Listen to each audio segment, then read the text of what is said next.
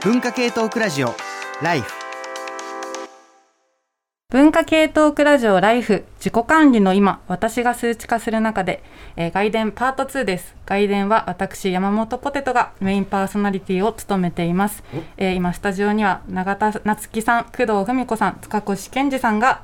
います。ということで。パート1からねパート1であのちょっとメロン先生メロン先生とすごく執筆の話で盛り上がったんですけどパート2はちょっとメール読んでいきたいですね。ちょっと皆さんちょっと読みたいメールじゃあ一つ読んでいいですか、うん、私ですね。これ放送中にいただいたのかな、えー、男の美学さん。僕はアニメーションの演出をなりわいにしている54歳のものですが、うん、年齢を重ねるにつれてえー、アニメーションの演出は数値化しないと厳しくなってきた感があります。どういうことかというと若い時は天から創造の神が降りてきた。とか勘違いして徹夜でガーッとやればなんとかなることがありましたが、さっきの話。さっきの話。この年になると体力が落ち瞬発力に頼る演出の仕事ができず、うん、1日に可能な演出量から逆算して演出しなきゃスケジュールのめどが立たないって感じです、例えば今回の演出担当会は尺は21分。総カットが350だから1日30カット演出したら12作業日でできるなとか、昔と違って瞬発力には期待できないからこれ以上ののスケジュールのスピードアップは無理だなとか、逆に言うとどんなに難しそうな作品でも1日に可能な演出量はこれだけだから何日費やせば完成できる。と完成までのスケジュール計算が立つようにもなりました。ただ問題はそうしてシステマチックにスケジュールと作業量を管理して演出したアニメが面白くできるかどうかは微妙に別なところです。余島聞いていたいと思いますということでありがとうございます。まさにさっきの話まさにさっきの話いやこれだからそのその想像の神が降りてくるっていうか徹夜でガーってするのは、まあ、それは確かに難しくなってくる分、まあある種なんていうの？経験から来たねなんかこうある程度できるっていうのはあるんだけど、まあ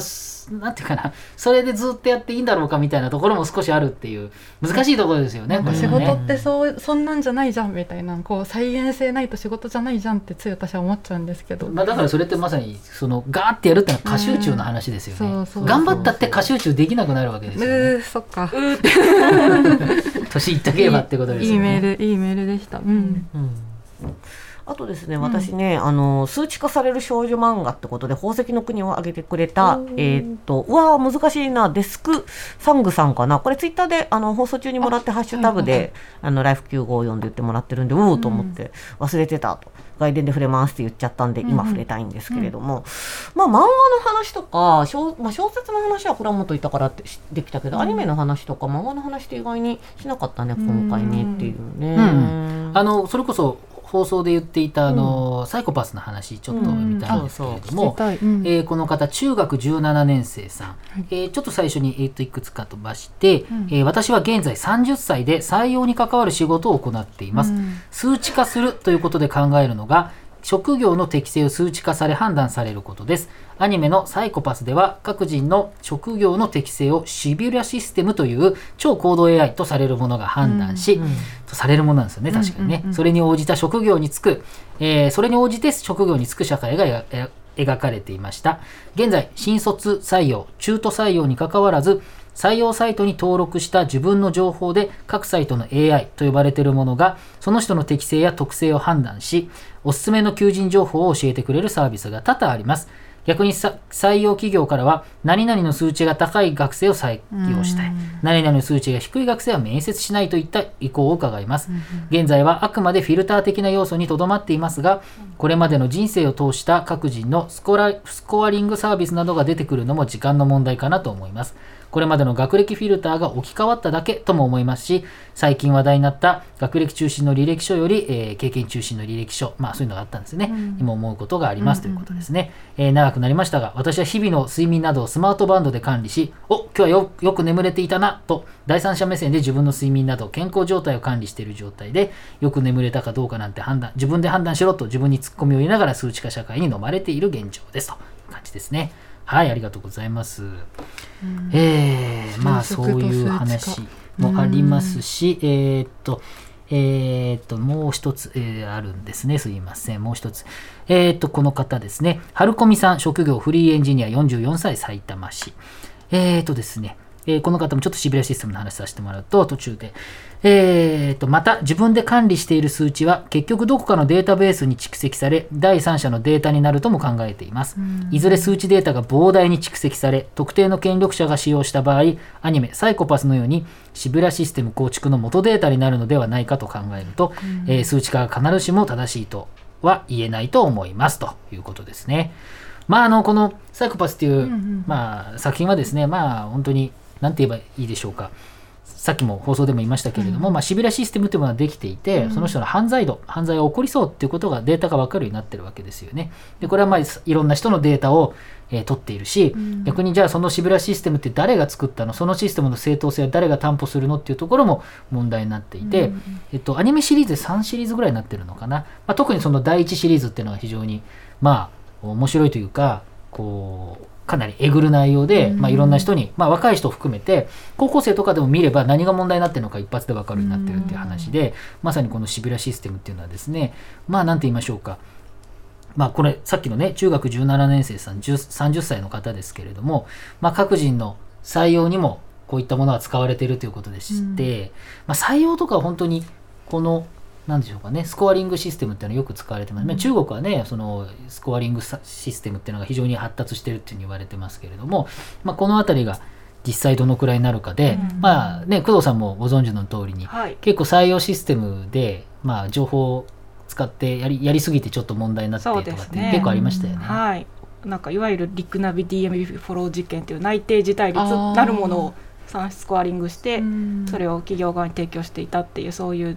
事件事案もありましたしね、うん、でもなんか採用されてる企業の方聞くとやっぱりその履歴書とかそのエントリーシートがすごい大量に来ると、うんうんうん、もう本当人の目で見ていることはもう事実上不可能であるから、うんうんうん、まあ、書いていらっしゃった通りスクリーニング最初の選考のところは、うん、どうしてもあの機械とかに頼らざるを得ないしそこで学歴とかを指標にするのはやりたくないのでできればそう自己 PR に書いてある内容とかをある程度定量的に分析したりしてあの、まあ、スコアをつけて優先度をつけてやってますっていう方が多いって聞きますね。じゃあまあ企業からすれば学歴で判断するんだってみんな言ってるから学歴以外で判断しようとしてるんですと。そうそうなんです、まあ、言えなくもないということですね。そうですね。はい、いい悪い別にして。はい。あとなんか多くの企業がその書類選考、まあ、AI を使ってスコアリングをして合格させる時はそのまま合格させるんですって、で不合格になった AI に判定された人は一応人間がもう一回確認するって言っていたので、まあ、全部 AI 任せにするわけじゃなくてあの本当にあの最初の通過をする時だけ確認させてほしいっていうことだと強調してる方が多くてなるほどねって思いました。うん、なんかこういうのってなんかちょっとバクとした質問になっちゃうんですけど、はい、採用のまあ、スクリーニングだけどなんか行きつ行き着くとこまで行くとなんか採用の責任みたいなのを、まあ、うん、AI が言ってるし みたいになんかだから俺たち関係ないですよって責任逃れみたいになっちゃうんじゃないかなってつい思っちゃうんですけど、はい、こういうのに対するなんか議論とかってあるんですか？あります。まさになんか欧州で AI の規制枠組み規則案っていうのが提案されてるんですけど、うん、そこでこう人生を左右するようなものを完全に機械任せにしてはいけませんということが書いてあるんですけど、まあ、人生をされる就職とかあと欧州なんで難民の受け入れ可否とかをスコアリングとか、まあ、ある程度裁くためにっていうのがあるんですけどそういうルールが作られてる背景にはまさにえそれ AI のせいですって人間が責任取らないっていうのってありえないですよね。だからたとえ、まあ、最初は AI にその前さばきをしてもらったとしても例えばアルゴリズムの説明責は人間が持たないといけないしあのその不合格って言われた人からいい申し立て方は人間がなんでこれは不合格なのかをちゃんと説明しないといけないですよねっていうことを基本的な思想としているですね。まあ、あのアメリカのコンパスなんかが有名ですよね。そうです、ね、あの2016年かな、うん、えっと、コンパスっていう、えっと、再犯すいて捕まった人が再犯するかどうかっていうのを予測するシステムがあって、その再犯率を予測して、えー、仮釈放とかどうとかっていうのを、えっと、最終的にはその裁判官の人が決めるんだけど、ね、再審とか決めるんですけれども、その時の参考にするでも参考にするって言ってるけど事実上これかなり使ってるだろうということでそれはまさに今おっしゃったみたいなかなりその左右人間をの人生を左右しちゃうことなんでこれはまずいだろうってことですごい批判があってコンパスはもうやめたのかな？いやまだまだ提供してましたよね、はい、使ってますよね。使ってます。意見訴訟とかもあの起きアメリカなんでね訴訟前起きるんですけどまあ合合憲ですって言われて週ごとに週ごとに結構、いいとかダメとかが結構ねアメリカなんであるし、うん、まさにあとはその SNS とか使ってこの今日8時頃この辺の道路で何かあるぜって出してきて、実際にそこに行くと、えー、そこで実際に麻薬 売買がされてるとかっていうことを、えーと、勝手に調べるサービスとかってあるわけですよ。ですごいですよね。あのデトロイトがやっていた、えーとその犯罪者になるだか被害者になるだかの確率が高い人ってバッて出てきてでそれを AI がなんとなくやるんですよ。でそれであなたまずいから監視対象1か月監視しますとかって言われるんですそれはやばいですね。で実際それはありますよね。そういう事例も結構そうそうですね。なんか警備リソースっていうかその巡回するおまわりさんが巡回するその巡回ルートを決めたりするっていうのに使ってるって言ってるんですけど、その普通にあのやってる時もレーシャルプロファイリングって言ってその人種に偏って、うん、あの職務質もかけたりするっていうのもその問題になってるんですけど、うん、それがあの AI でもやっぱりこうさ再現されてるっていうか、うん、まあ、AI って何で学んでるかっていうと過去のデータから学んでるので現実にある過去にあったバイアス偏見っていうのが割と素直にそう反映されてしまってなのに AI がそう言ってるんでって言うと、なんかそれっぽく聞こえてしまうっていう。問題があってよくないってすごいみんなあの工藤さん。もご存知のね。最近話題のミッドジャーニーとか、もう一つ新しいの出ましたよね。もう一個なんかさらにその規制が緩いやつが出ましたけれども、ミッドジャーニーっていうあのねあの喋って言語で書けば AI が勝手に文字書いてあの絵描いてくれるやつですけどあれもジャパンとかってやるとものすごい着物着たとかステレオタイプなジャパンとかアジアに関してはすごいステレオタイプなんですよね、要するにアジアのデータが少なくて、エンジニアが、まあ、白人の男性なんでしょうっていうふうによく言われてますけど、まあ、それ誰がデータを選ぶのかっていうエンジニアの問題と実際に食わしてるデータに偏りがあれば、まあ、そういうことになるし、まあ、顔認識データなんかのも、えー、やっぱり白人の男性は見てるからそこは間違える率が低いけど黒人のデータは少ないので黒人は誤認識逮捕される可能性が高くなるっていうことがアメリカで問題になってアメリカのいくつかの州では顔認識技術はもう使わないって話になったりとかっていうこともあったりするわけですよね。これはまさにその数値の変な問題なんですけど。このなんか日本もなんかココアでしたっけ、はい、なんかアプリとか導入したりしてしたじゃないですか。でもなんかどうやらいまいちだったらしいぞとかいう話がいろいろ出てきたりして、はい、なんか台湾とかと比べるとなんかそれって技術的な問題なのかそれともやっぱ日本はこういう監視というか GPS みたいなのがなんかあんまり受け入れづらい土壌なのかってそういうのありますか？あそうでおっしゃる通り、うん、ココアはすごくプライバシーに配慮した設計がされていて、うん、まあ、だからこそちょっと有効性がいまいちなんじゃないかっていう指摘がされてます、ね、一言で言うと GPS か Bluetooth かで、うん、Bluetooth を使ってるんですよココアっていうのは。なので、えっと、簡単に言えばセキュリティレベルは高いんだけれども、どう接触したかっていうことはよくわからないんですよ。あんまり位置が低い。その代わり韓国なんかそうですよね。GPS を使うんですよ、アプリに。そうすると位置情報全部わかりますよね、だから多分その誰か2人とか掛け合わせたらあここで不倫しててラブホテル行って それで発症したんだとかっていうのは一瞬で分かっちゃうわけですよ、だけど韓国とか台湾は GPS でかなり強い管理をした。っていうことなんですよ。これで、まあ、中国はその極北ですけれども、これをするかしないかってその多分技術どの技術を使ってるか。でその背景にあるなんていうのかな文化的前提に影響されていて、ココアの場合はもともとはねあれあのオープンソースっていうかあのそうですね、あの自発的にやってたんですよ。自発的にあのエンジニアの人たちが作ろうって言っててでそれをどっかでね厚生労働省に移譲したんですけど、はい、そこからなんかおかしくなっちゃったっていう、ね、だから本当初発のあのところはすごく良かったんですよ。みんなのね善意でできてきたっていう。だからちょっとここはかわいそうですよね。なんかなんかよく技術が足りないからだみたいなオードリータウンを出せみたいな 話とまたちょっと違うってことですよね。そもそものセキュリティに関する意識の高さがある、うん、やっぱりねあの民主主義だけれども韓国と台湾に関しては、うんうん、えー、韓国は別に停戦中ですし、うんうん、まだ戦争は継続してるし、まあ、台湾はそういった中国のいろんなさ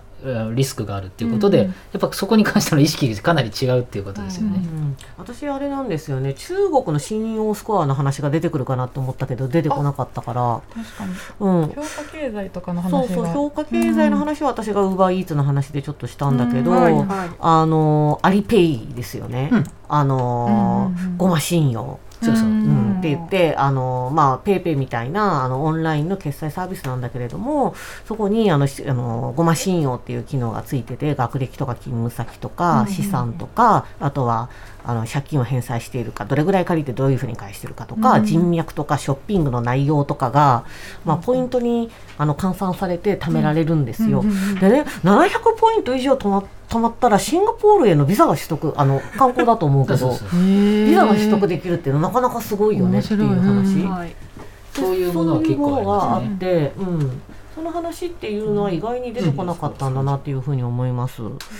でもうこれもさあのさっきの話にちょっと、うん、あの結びつくなって思っているのはそのまず一つはなんかそういうところで行動を数値化してで評価につなげていいのかっていうところと、うん、もう一つはビザって結構なんか割とオフィシャルなものじゃない、うん、でそれになんかあの転用するっていうかな。それそういうものに結びつけていいのかっていうの結構気になるなって思ってたんですよね。あれですねえっと、えー、信用スコアに関してはねあの、うん、触れられているメールもありますよね。ね。うん、えーと、この方ですかね。電気男の30代男性の方ですね。うん、えーと、ちょっと,、えーと、かいつまんでお話しさせていただくと、えー、自分の生活を数値化するメリットはこれまでなんとなくで済ませていた消費行動と、えー、生活習慣における成績が客観的に可視化され日々をどう過ごすのかの、えー、方針を立てやすいことまた合計や平均頻度などの計算をパソコン任せにすることで、え結果の、え算出が楽かつえー、正確なことです。目標となる値をクリアすることが単純にゲーム的で面白いというのもあります。とはいえ、客観視した自分の生活は時に嫌気がさしますし、思うように目標クリアできず、モチベーションが下がることもあります。ですが、人に見せて評価を下されるものでもないので、なんだかんだ細々とモチベーションは維持できています。実際のゲームにしても、あらかじめ想定された遊び方以外に、RPG の低縛りプレイなど自分で見つけ出せる楽しみ方もあるわけですし、いかに自分が楽しめるかという点で、私は今日も自分の生活の、えー、数値化、元いゲーム化に勤しんでおります、うん、結局数値に踊らされるのではなく、主体的に数値を解釈していくことが重要。みたいな予定調和な結論になってしまいましたが、自分の数値は他でもない自分から出てきたものだから、他人がどうこう言ったり過剰な、えー、客観視で気を落としたりすることでもないだろうと改めて思います。かっこただ、住宅ローンやクレジットの審査など外部からのえ、外部からの評価に載せられる自分の数値というのも確実に存在するわけで、中国などで広まっているという信用スコアに関するニュースも何年か前に聞きました。えー、外部から自分を数値化される、えー、数値化され評価される傾向に抗う行為として、自分の数値化とその解釈をある程度自分主体でやっていけるという意味では、現代の情報技術はありがたいのかもしれませんということで、うん、まあ、この内容ね、書いてくださったことの内容は、あのと、その、信用スコアの話は、まあ、カッコで書いてあって、まあ、むしろ反対の意見だっていうところで入れてるんですけれども、うん、まあね、中国の信用スコアっていうのは、そのさっきのビザの話もあったし、あの、一番多いのはあれなんですよね。700以上だと、その700点以上の人の合コンとか。点数高い人の合コン。あとね、もっとえげつないのは、うん、えっと、マンションの入居条件。うん、ここはうちのマンションは750点以上の人しか入ってませんっていうことですね。で、これはあの、えー、なんていうのかな、気前よく友達にお金を貸してあげるとか、そういうのも含まれるんですよ、点数アップにね。なので、なんか、貧困法制でいいやつが点数高くてなんかどんどん得点が出ていくっていうことで、結構ね、それは、あの、要するに、なんて言いましたっけデジタルスラムでしたっけ、あのむしろデジタル上でダメなことばっかりしてる人は、その現実世界でもダメな人はデジタルでもスラム街みたいなところに、えー、デジタル上でも住むしかないっていう考え方でね、まあ、結構こういうのってよく言われたりしているんですよね。なるほどな。なんかずっと栄養入試受け 受けるのがめちゃくちゃ続いてるみたいな状態になってるのかなんかそれしんそうです、ね、しんどいですね。ある意味では得 得の内面化っていうか得を そう。あのポテトさんがやってたみたいな得のチェックを、うん、得項目をそのえーと、信用スコアを作ってる人が作って、うん、それに基づいてなんかやってるかなっていうのをチェックされるっていうベンジャミン・フランクリンですよね、うんうん、ベンジャミン・フランクリンのやつが13個とかでしたっけ、うん、あの人は。毎日毎日13個得を自分でなんかば丸×してて、それを点数化したらしいけれどもそれがもっともっととんでもない量になっていて、しかし設計者はまあこう言っておければ中国共産党になると、まあ、最終的にはですけれどもね、で彼らの場合は儒教的な精神を目指すので、えー、儒教的な人間を作っていくということですね。うんそれがまさに設計者問題ですよね、うん、共産党的なものが作るっていうのは本当にいいのか悪いのかっていうことですよね、まあ、スコアの場合は G マシンヤは企業でしたけれどもね。なんか誰が数値を作るのかって結構なんか難しい問題で、うん、なんか私が前東大の先生ちょっとお名前ちょっと忘れちゃったのなんか先端系の先生にあのインタビューした時に、まあ、そのセンター入試とかのなんか耳の聞こえない聴覚に障害がある人のリスニングってどうしたらいいんだろうとか目の見えない人の監視ってどうしたらいいんだろうとか僕たちは一体このテストで何を測ろうとしてるのかめちゃくちゃ測られてるんだよみたいな話をなんかすごいしていたのを今日なんかめちゃくちゃ思い出してなんか誰の設定してるそもそも数値なんだろうみたいなのってなんかちゃんと見ないと結構なんかなんて言うんですかね怖い。怖い。ベ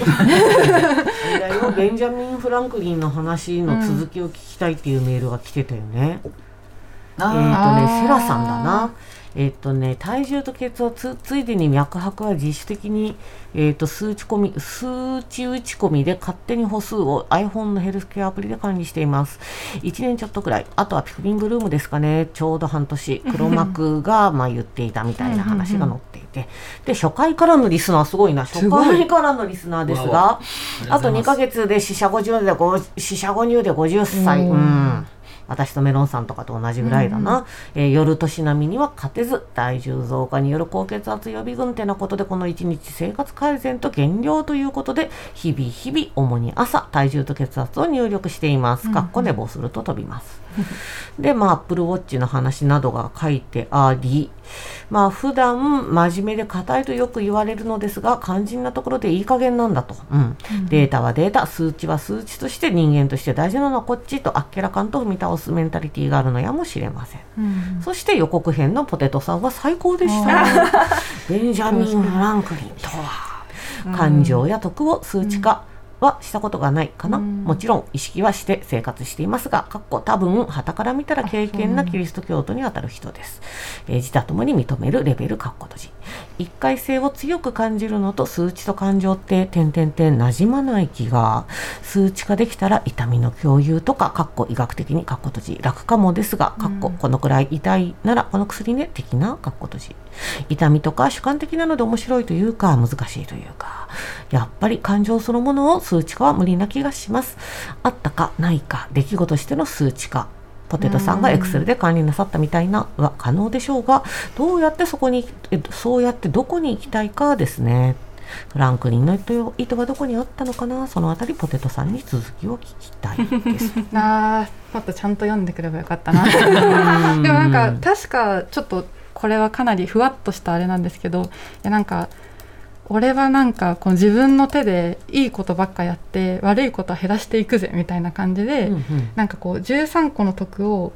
なんか1周ずつ大テーマでやって大体7日できたら潰してみたいなのを13週続けていけば大体得は OK みたいななんかそういうかなりもうエクセル的ですよね。で図もなんか四角で書いてて、で私は何で辞めたかっていうとなんか なんか途中でなんかちょっとバカらしくなっちゃってなんそれこれ本当に何なのかなみたいになっちゃったんですけど永田先生なんか書い書いてるって言ってました。今日の良かった点数みたいな。書いてる書いてる書いてる書いてる。どどういう基準でつけてるんそれはねあのね毎基準ですねで満位基準であの、まあ、すごく楽しかったら5点でまあまあだったら4点で普通だったら3点で、うん、まあやりたくなも二度やりたくないなは2点で、二度とやりたくないは1点でなんだけど、まあ、前も言ったあの、うん、放送中でも言ったけどつけるまでは行くんだけど振り返りをやんないんですよ私、だからデータがどんどん溜まっていくばっかりで何の役にも立たないので、こうやがて飽きてやめていくっていう感じなんだよね、そういうデータを勝手に分析して傾向を出してくれるとかっていうのはないんですかねそういう、ね、いやでねそれがねあのねあのなんでこれ私続けられてるかっつうとね手で動かしてるから続いてるっていうのあるんでちょっとねそう手書きなんですよ私でそれがうん、あのちょっとあってそれよしあしなんだよね、メールにもなんか紙だとちょっとあの重くって、えっとアプリだったらちょっと軽い気がするみたいなメールがあったと思うんだけれどもそれ結構私賛成なんですよね。なうん、なので手書きで書くから、うん、あああれは何点だったかなとか思って振り返っておじゃあこれは4点かなとかで最後まで言ってこれが2点だったらこっちは3点だろうとか そういうことができるんだけど、うんうん、アプリでこうチャッチャッチャッチャってあの星いくつとかでやっていくんだとまあちょっと多分続けらんないんだろうなと思う。これあれかな？その、うんレコードでサブスクでって話かな。そうそうそれだ。ドラ焼きさんだ。ドラ焼きさん、はいはい、えー、教育関係で仕事をしているのですが、生徒が勉強時間を記録できる自己管理ツールを使用しています。うん、先日ある生徒が一時期使ってたんですけど、記録するのが面倒になってやめたんですよと話していました。うん、そこで感じたのはデジタルでの記録は簡単だけど軽いということです。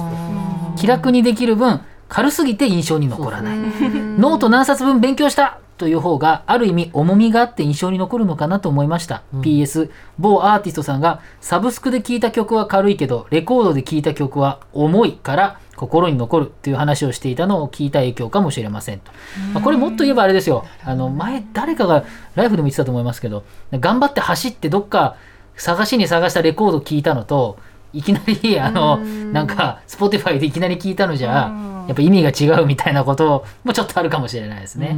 うそうなんだよね。だからまず一覧性が良かったり、あの自分とすごいなんか向き合えたりする感じってのが、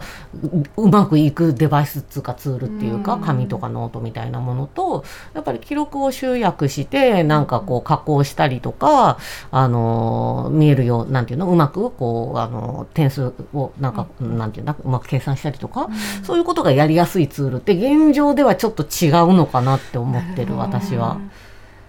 確かに、うん、紙でこう実際に自分でマス目を作って埋めていけば、うん、私もなんか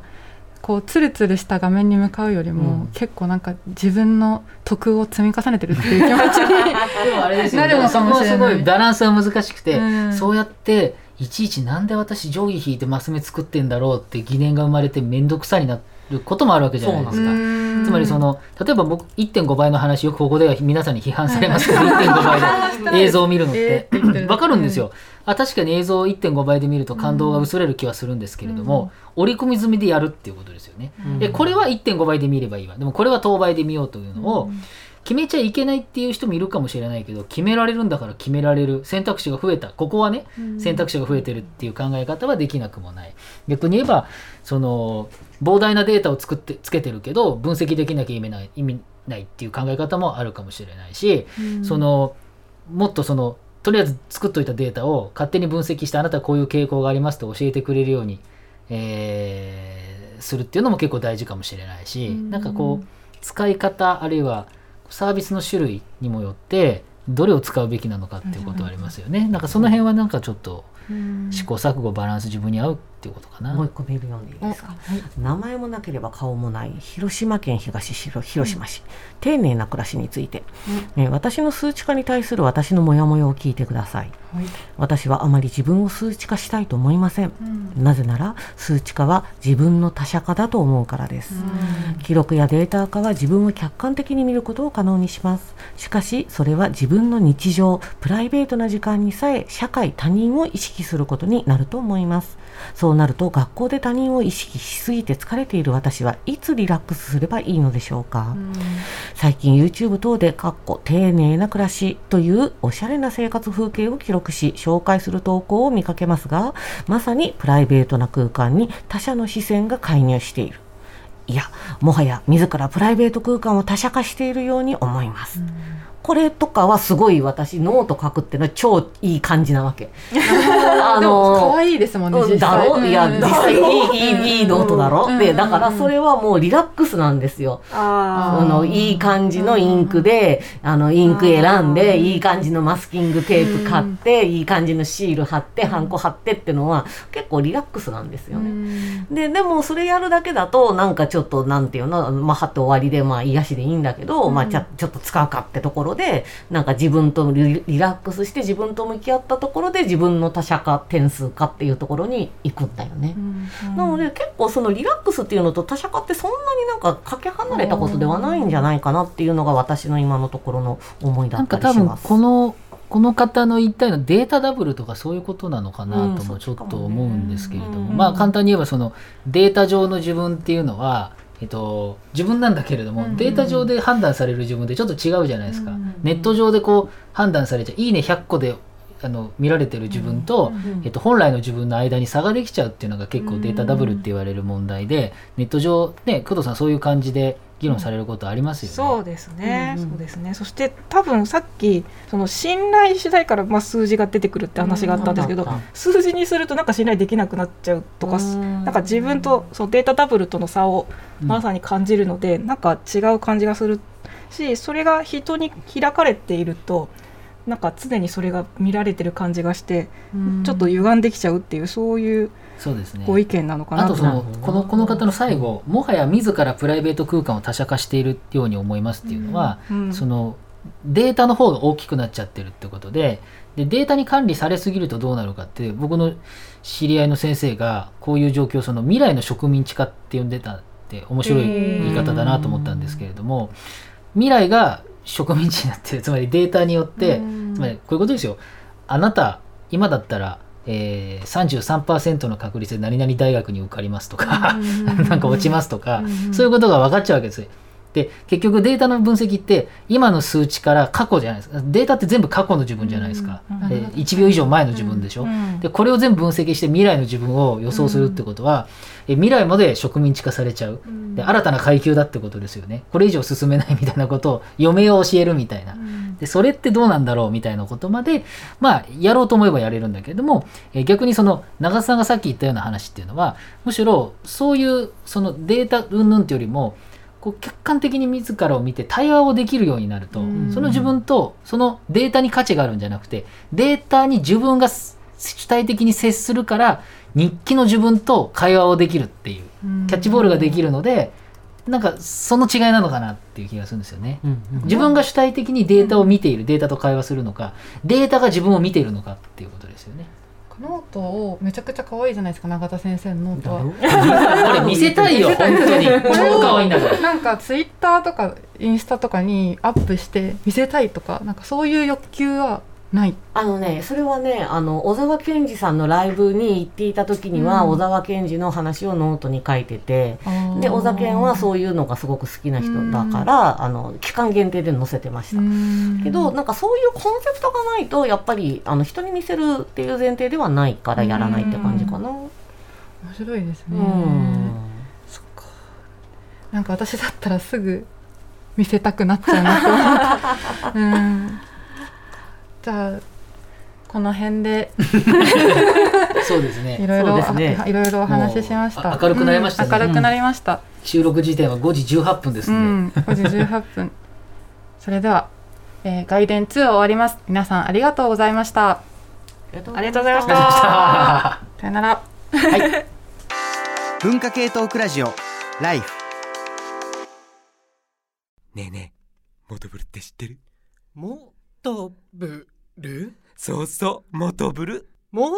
トブル？そうそうモトブルモトブル。そんな僕たちモトブルのレギュラー番組が始まりました。毎週日曜午後11時から配信スタート。歌あり涙ありの30分。ぜひお試しください